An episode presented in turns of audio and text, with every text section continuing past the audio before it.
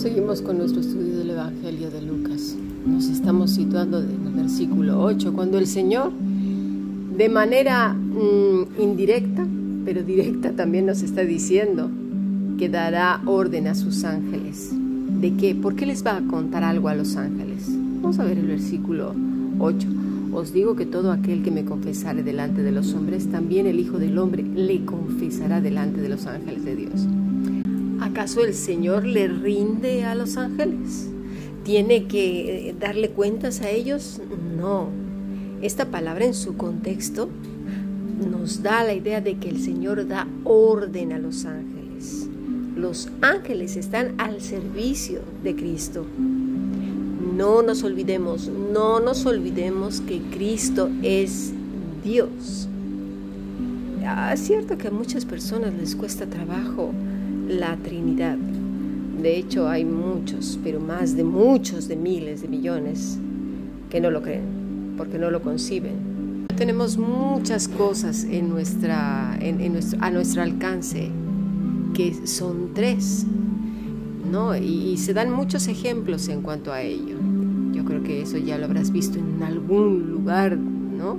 El agua, ¿verdad? En sus estados, la luz, y así podríamos mencionar algunas otras cosas, pero no es este el tema. Lo que no podemos olvidar es que Cristo es Dios mismo. Él tiene autoridad sobre toda su creación. Con lo cual, esto es bien interesante, porque desde el capítulo 11 hasta el principio del capítulo 12, tenía a sus adversarios, a los adversarios de Dios, ¿eh? Odiándole con todas sus fuerzas, no soportando de ninguna de las maneras nada, ni su misericordia ni su amor.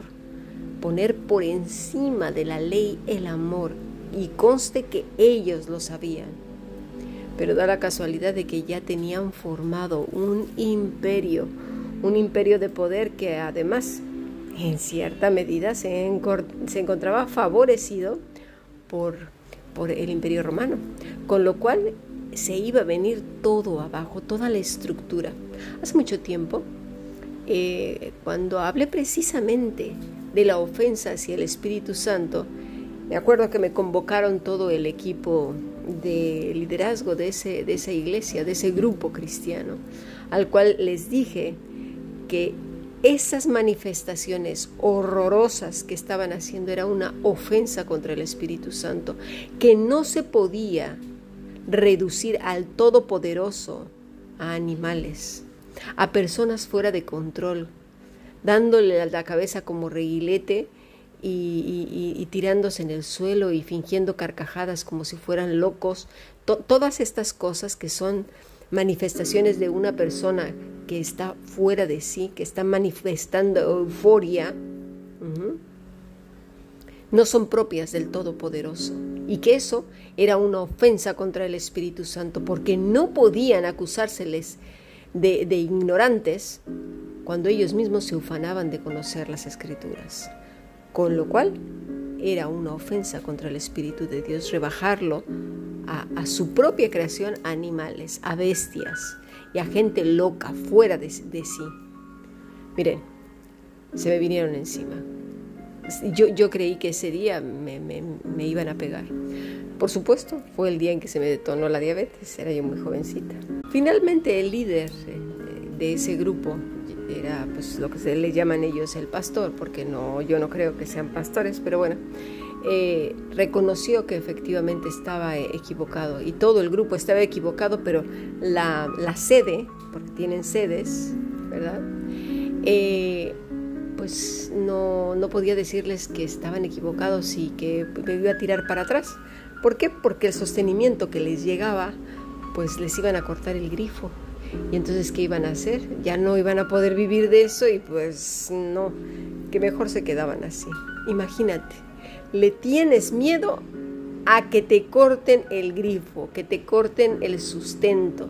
Y por eso no tomas las decisiones que tienes que tomar. Ahora sí, como dicen aquí, toma.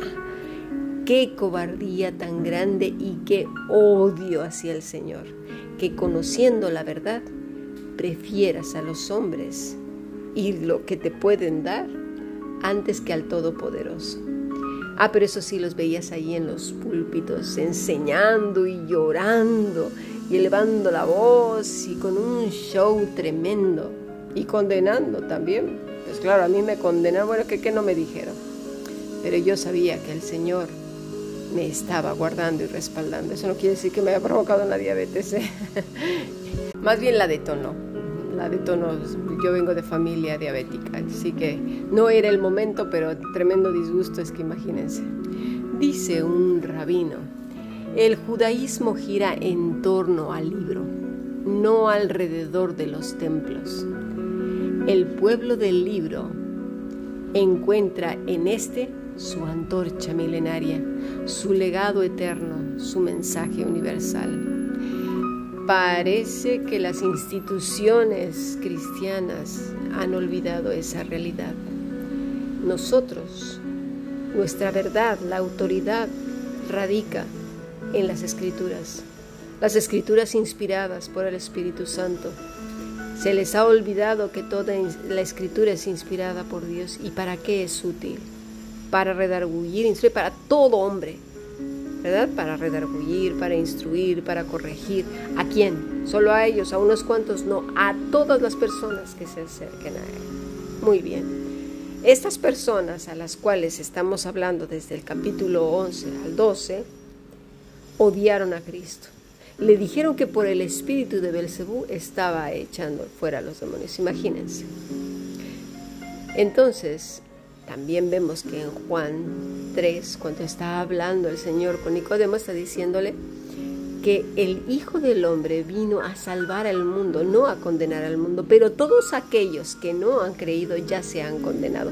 Pues esto es lo que está diciendo ahora el Señor en el capítulo 12, versículo 8 al 11.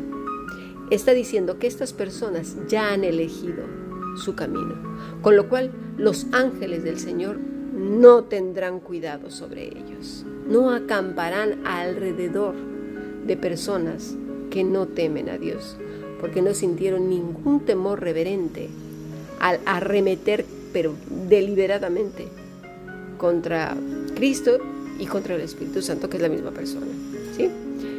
Entonces, para nosotros es preciosa, es, como una promesa que nos está diciendo en la distancia y guiñándonos el ojo, abrazándonos y diciéndonos que estaremos cuidados por los ángeles del Señor. Eh, dice también el Señor en Juan 14, no se turbe vuestro corazón, ¿creéis en Dios? Creed también en mí. En la casa de mi Padre muchas moradas hay. Si así no fuera, yo no os lo hubiera dicho Voy pues a preparar un lugar para vosotros. Y si me fuere y os, preparar el lugar, vendré otra vez y os tomaré a mí mismo, para que donde yo estoy, vosotros también estéis. Todo este capítulo, el Señor nos está diciendo que creamos, pero no de creer, bueno, yo creo en ti, que conectemos con Él. Ya en el capítulo 15, al grano total porque separados de mí nada vais a poder hacer.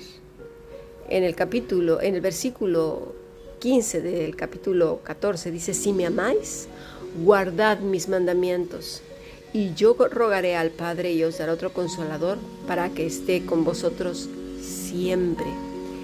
Si me amáis, no es cualquiera, es amar, si realmente me amas.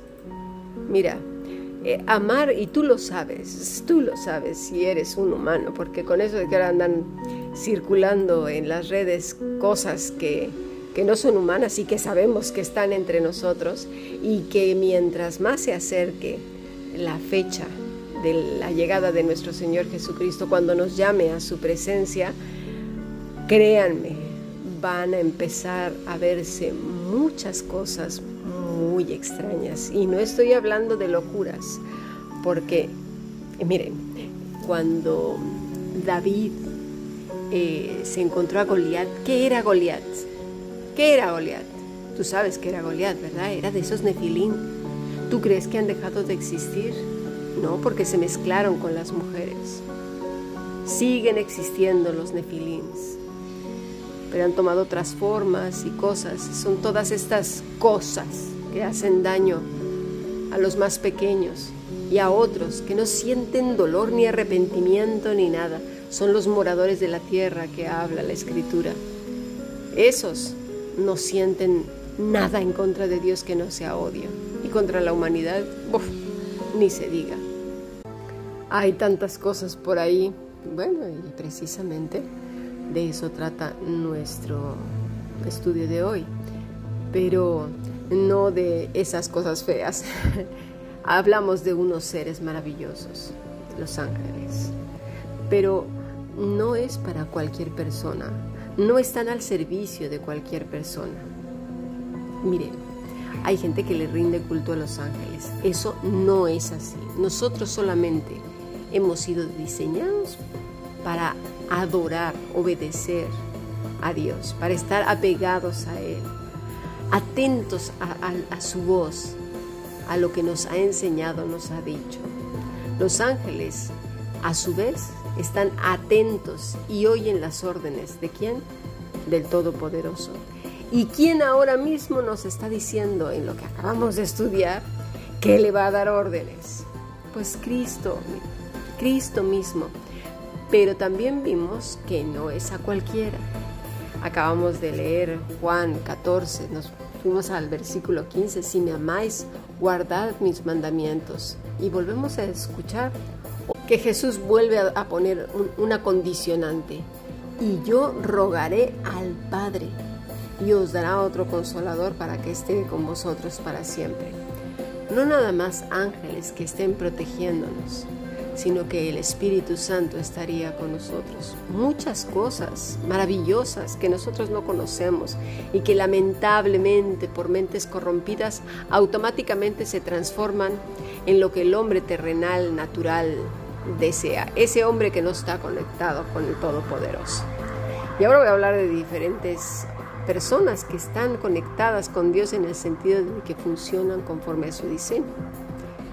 Esas personas que no están conectadas, todo, esto lo transforman en dinero, en fortunas, en fama, en popularidad, en puestos muy altos, en fuerza y además en una salud eterna.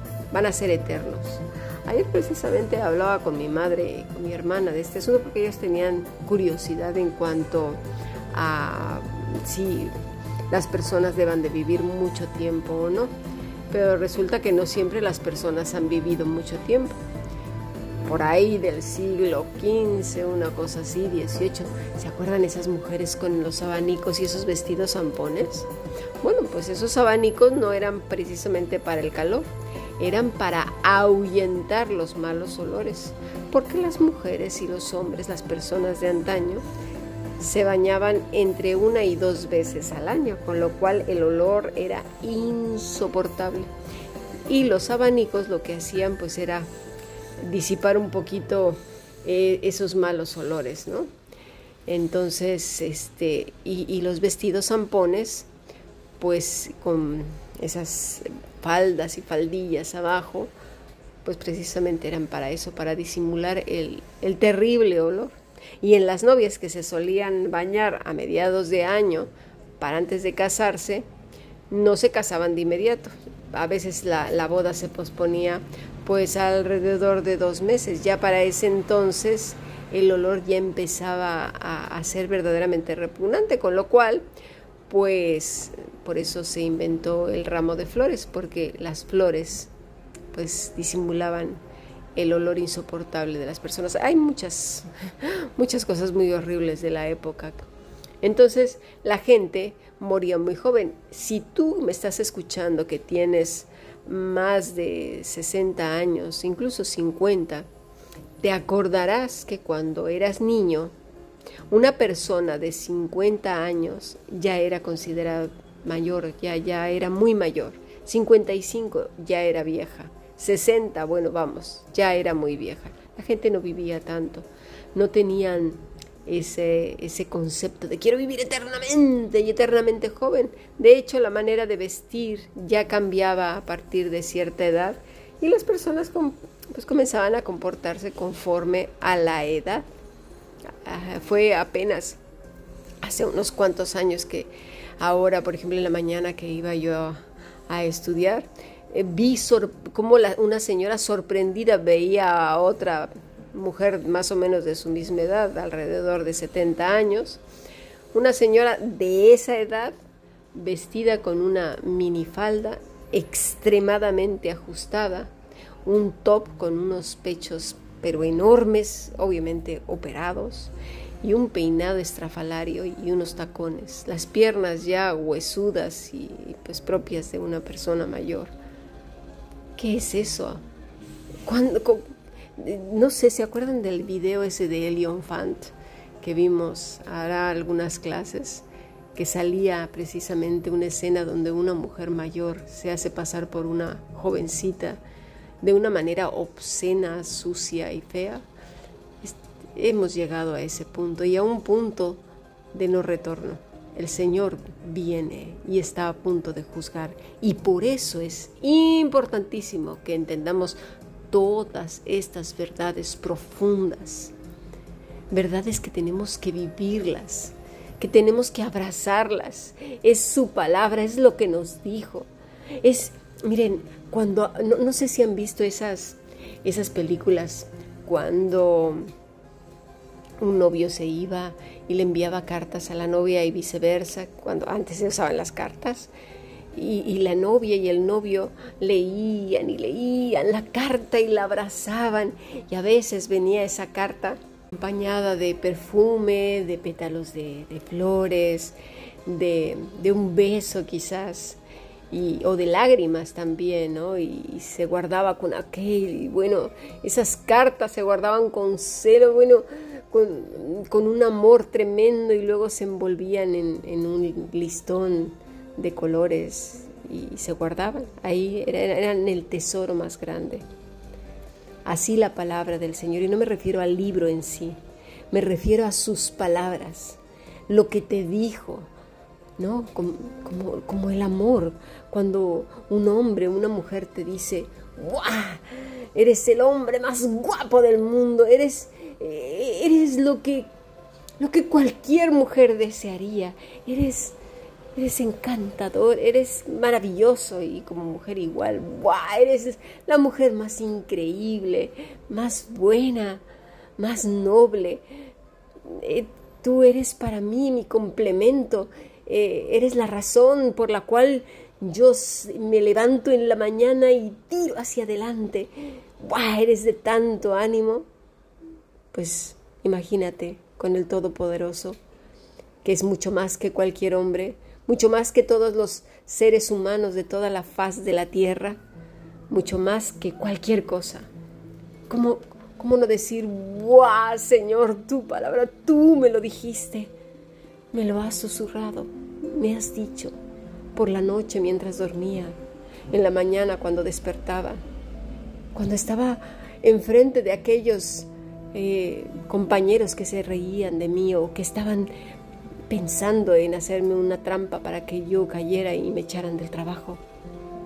Cuando estaban planeando quizás robarme el coche y tú los confundiste. Cuando planeaban hacerles daño a mis hijos y extraviaste a los perversos. Aún en el daño que pudieron hacerme muchas personas, tú lo has transformado para bien, porque me has hecho una mejor persona y ahora veo la vida de diferente manera. Todas las cosas que me han ocurrido han redundado para bien y no puedo concebir esta vida sin ti, Señor. Amo la vida porque te amo a ti, porque tú me la diste. Y sé que el bien y la misericordia están conmigo todos los días y lo puedo ver y te lo agradezco antes siquiera de que pueda vivir este día, de que abra mis ojos, porque ya sé que allí está tu bien y tu misericordia. Y encima me dice, Señor, aquí en el Evangelio, que has dado la orden a los ángeles para que me guarden, para que me guíen, para que vigilen mi vida y la de mis hijos. Muchas gracias, Señor. ¿Cómo voy a poder seguir en esta vida sin darte las gracias? Esa es una vida agradecida. No está todo el tiempo pide y pide y pide. Yo no digo que no se pida, pero hay gente que solamente se centra en ello. Y o hay gente que nada más está hablando de ángeles y demonios. Muy mal, ¿eh? Porque la escritura solamente se sitúa en, en, ciertos eventos porque Dios ha mandado, Dios ha mandado a estos emisarios para que hagan una función para nosotros. Y a su vez el hombre ha obedecido, porque todo se trata de obediencia, sin duda alguna. Miren, vamos a, ver un pasaje de la escritura y este está en Éxodo. El Señor, en Éxodo 23, inicia así el versículo 1. Fíjense ¿eh? cómo el Señor está dando directrices, lo mismo que el Señor Jesucristo en Juan 14 y 15, diciéndonos que obedezcamos. Muy bien. No admitirás falso rumor. Eso, mis estimados, más de una vez se nos olvida y aceptamos que cualquier persona venga y nos cuente un chisme de otra persona. Y así, con total ligereza lo tomamos y luego lo replicamos. Tengamos cuidado no te concertarás con el impío para ser testigo falso. No seguirás a los muchos para hacer el mal, ni responderás el litigio inclinándote a los más para hacer agravios, ni al pobre distinguirás en su, causa. Si encontrares el buey de tu enemigo o asno extraviado, vuelve a llevárselo. Si vieres el asno del que te aborrece, que ha caído debajo de su carga, ¿Le dejarás sin ayuda? Antes bien le ayudarás a levantarlo. Mucha gente olvida todas estas cosas. La, la escritura, la escritura es nuestra guía, nuestra dirección para que seamos precisamente luz y sal. No pervertirás el derecho de tu enemigo en su pleito. De palabra de mentira te alejarás y no matarás al inocente y justo porque yo no justificaré al, impío. ¿Cuántas veces hemos hecho daño y encima venimos a justificarnos delante de Dios? Es que somos bien sinvergüenzas. En serio, ¿eh? Y así empieza el Señor. Yo te aconsejo que lo leas con, cuidado, con detenimiento, poniendo atención a las palabras de nuestro Señor. Y así va hasta el versículo 20 de este mismo capítulo. Mira lo que dice. He aquí, yo envío a mi ángel delante de ti para que te guarde en el camino y te introduzca en el lugar que yo te he preparado. Guárdate delante de él y oye su voz. No le seas rebelde, porque él no perdonará vuestra rebelión, porque mi nombre está en él. Esto mismo está diciendo nuestro Señor Jesucristo. Temor y temblor tendría que venir a nuestras vidas continuamente, diariamente estamos estudiando su palabra. Necesitaríamos por obligatoriedad ya estar al pendiente de lo que el rey dice y cada vez que vamos a abrir la boca, que tenemos una intención del corazón que no sea conforme a su voluntad, mira, rapidito, fuera de aquí. Que no nos damos cuenta todas las bendiciones que el Señor nos da a aquellos que estamos apegados a Él? el bien y la misericordia, su vara y su callado. El Espíritu Santo, los ángeles alrededor nuestro, mientras dormimos, mira ahí, quedas todo como gelatina cuajado en la cama y no te das cuenta de nada, pero ahí está el Señor, velando de sus niños. Por eso duermen tranquilos, no tienen nada de qué preocuparse. Y cuando se levantan lo primero que dicen es, gracias por haberme cuidado, Señor. Mi familia está bien, yo estoy bien gracias, gracias. Y a la hora de dormir me voy a acostar en paz. Voy a dormir en paz porque tú me haces vivir confiado. ¿Por qué? ¿Porque soy un fechorioso? ¿Porque hago lo que se me da la gana? ¿Porque voy por mis propios caminos? No. Para eso hay otra orden. Y es precisamente que van a andar por el camino del mal, sin protección alguna, pero porque ellos ya lo han decidido así odiar al Señor y rebelarse contra Él. Hoy me hicieron una pregunta una queridísima alumna. ¿Acaso las personas también hacemos esa función de ángeles? Porque hay gente muy buena, muy buena, que, y de verdad hay gente que hace mucho bien, sin pedir nada a cambio. Hace el bien. La respuesta es no. Todas las personas que hacen el bien, que son honestas, que son íntegras, están funcionando conforme al diseño de Dios. Están reflejando el diseño de Dios. Dios nos creó para ser buenas personas, no malas. El pecado es el que nos ha vuelto ruines, malvados. Pero fuimos creados para hacer lo correcto, lo bueno, lo noble, lo santo, lo piadoso. Y cuando una persona funciona así, claro que es, está funcionando para lo que Dios la ha diseñado y entonces glorifica a Dios.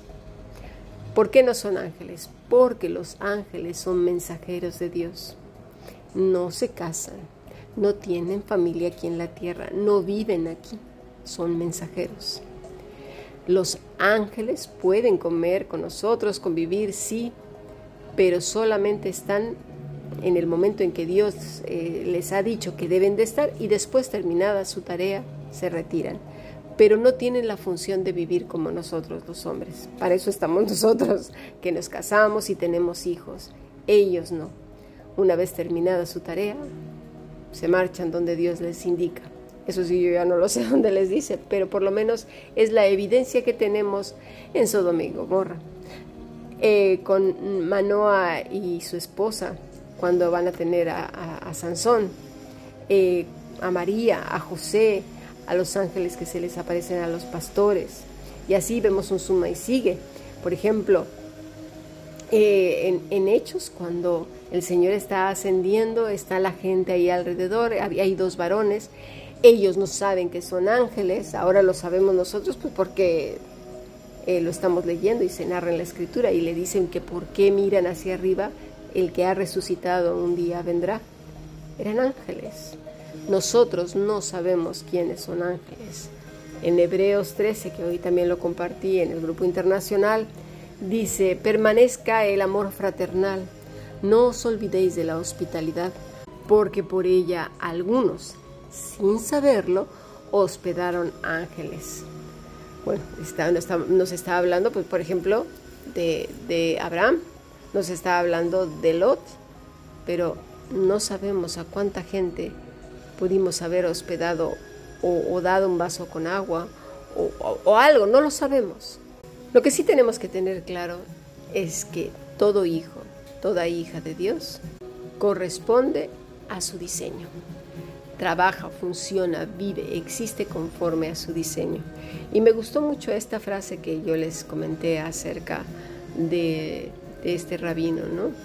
que el judío se debe a la escritura, no a los grupos. Y fíjense, está hablando de las sinagogas. ¿eh? Ojo, es que deberíamos de poner mucha atención porque a veces juzgamos sin saber. Un texto que dice así de uno llamado Lutero, que lo conocen, ¿no? De ahí de por, los, de por el siglo XV, que decía así que ese pueblo que vive eh, en Israel, que es de donde viene nuestro amado Señor, que además el mismo Señor dice que la salvación viene de los judíos, dice que ellos son un pueblo abyecto y despreciable, es decir, no un pueblo de Dios, y en su jactancia de linaje, su circuncisión y su ley deben de ser considerados sucios. Están manchados con las heces del diablo en las que se revuelcan como cerdos. Eh, yo no entiendo cómo puede esta persona tener seguidores, a menos de que no sean realmente cristianos. No sé cómo se puede llamar cristiano alguien que habla de esa manera del pueblo de donde viene precisamente la escritura, nuestro Salvador por supuesto, la madre de nuestro Señor, el Padre terrenal de nuestro Señor, los discípulos eh, y Pablo, y bueno, es que no lo entiendo honestamente. Y esto, todo esto sucede por vivir apegado a otra cosa que no sea lo que realmente ha dicho el Señor, a una persona, al Rey, al Todopoderoso, a Cristo, a Él. Cuando tú sigues hombres, no sabes ni lo que estás siguiendo, porque todos los corazones que no están apegados al Rey están corrompidos y lo que sale, salen cositas así como estas, que provienen del mismísimo infierno. Dice el Señor que todos aquellos que son pámpanos son los niños que están cuidados por Él, protegidos por los ángeles, y que todas las cosas ayudarán a bien, que el bien y la misericordia les seguirá todos los días, que la Escritura y el Espíritu Santo a través de ella será nuestra vara y nuestro callado, y que nos infundirán aliento en todo momento, y que aunque andemos en esos valles de sombra de muerte, no tendremos ningún temor. ¿Por qué? Porque Él está con nosotros, porque el ángel del Señor acampa alrededor de quienes, de los que le teme y los defiende. Tenemos muchas razones para estar agradecidos. El asunto es que nos encanta convertir los retos en problemas, las pruebas en terremotos y conflictos y los hacemos demasiado grandes y a Dios demasiado pequeño.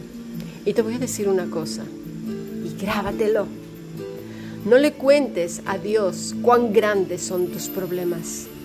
Mejor, cuéntale a tus problemas cuán grande es tu Dios y deja de llorar, que tienes muchas razones para estar feliz y agradecido. Sigamos aprendiendo. Bendiciones.